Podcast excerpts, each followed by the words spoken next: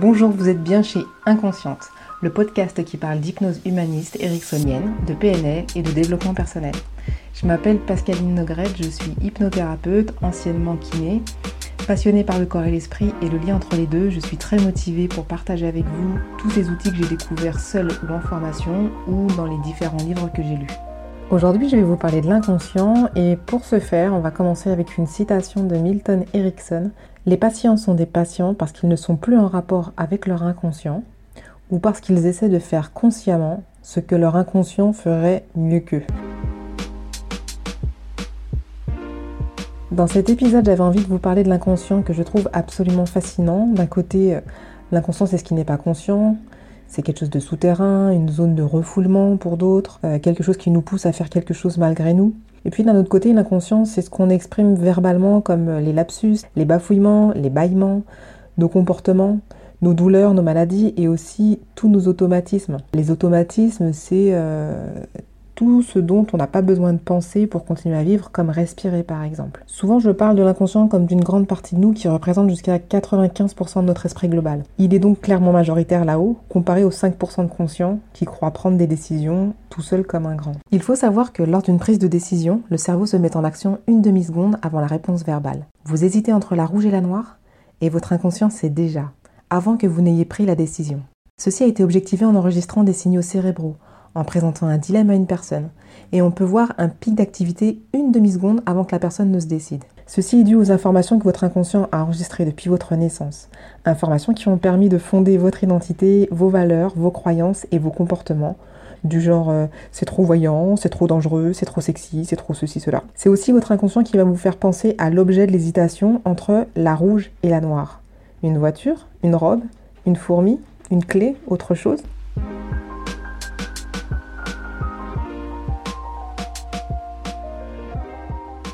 Parfois les gens disent que c'est leur imagination. Oui, en quelque sorte, car vous ne pouvez rien imaginer que votre cerveau n'ait déjà vu en vrai, ou dans une télé, ou dans un magazine. Une fois que c'est vu, c'est enregistré par l'inconscient. Les découvreurs et inventeurs avaient au moins l'idée, le concept à modéliser sur quelque chose qui existe déjà, comme voler comme un oiseau, copier le soleil pour faire des cabines de bronzage ou copier des lucioles pour avoir de la lumière. L'inconscient a pour objectif ultime votre survie et accessoirement votre reproduction, ou du moins la perpétuation de l'espèce à travers votre créativité. Pour cela, il gère un équilibre parfait dans votre corps, que l'on appelle l'homéostasie. Votre température, votre respiration, la circulation du sang, des hormones, des idées, des influx chimiques et électriques. Tout cela sans que vous n'ayez besoin d'y penser. Et heureusement, j'ai envie de dire, car nous ne pourrions pas faire deux activités en même temps comme manger et penser, respirer et dormir, penser et conduire, digérer et téléphoner.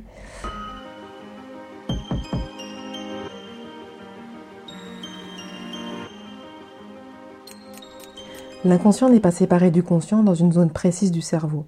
J'en profite aussi pour vous dire que nous utilisons notre cerveau à 100%. Rien n'est à jeter, même si j'adore le film Lucie de Luc Besson. Quand on est victime d'un AVC, chaque zone lésée du cerveau correspond à un déficit de quelque chose d'utile le mouvement des bras, des jambes, le périnée, le visage, la parole, la lecture, la mémorisation et plein d'autres programmes encore.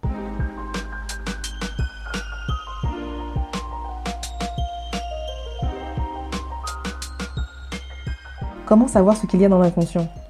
Regardez votre vie, vos comportements, vos difficultés relationnelles et votre santé. Tout est là. Vous pouvez le faire aussi pour vos parents, conjoints, amis proches et vous trouverez les comportements dont vous avez hérité. Le fonctionnement de l'inconscient est à la fois simple et complexe. Complexe parce qu'il encode énormément d'informations depuis votre naissance, et même avant. Il fait le tri, il organise, il fait aussi des liens entre les informations et les émotions, qu'elles soient négatives ou positives, provoquant parfois des comportements de rejet inexpliqués comme dans les allergies ou les phobies. On peut aussi le contacter en hypnose, c'est d'ailleurs tout l'intérêt de faire de l'hypnose. L'induction hypnotique, c'est-à-dire la phase d'introduction vers l'état modifié de conscience, nous permet de laisser plus de place à l'inconscient et de le laisser ainsi s'exprimer. La médecine psychosomatique est selon moi une vraie communication avec l'inconscient, comme si certains traumatismes ou événements n'étaient pas compris et que l'inconscient trouvait un autre moyen de communication pour se faire entendre par le corps. Le cerveau et ses extensions, les nerfs, constituent ensemble le système nerveux. Une distinction est faite entre le système nerveux central, cerveau, moelle épinière, et le système nerveux périphérique, l'ensemble des nerfs qui partent de la moelle épinière. Mais l'ensemble est un système équilibré, sophistiqué, qui donne l'alerte pour sauvegarder le système.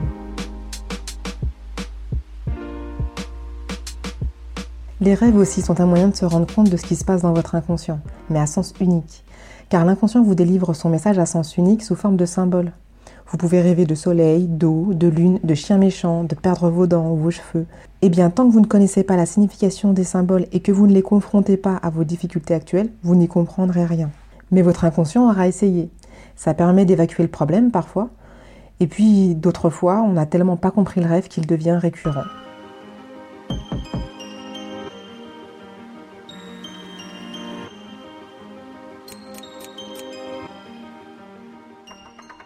Alors quel est le problème avec l'inconscient?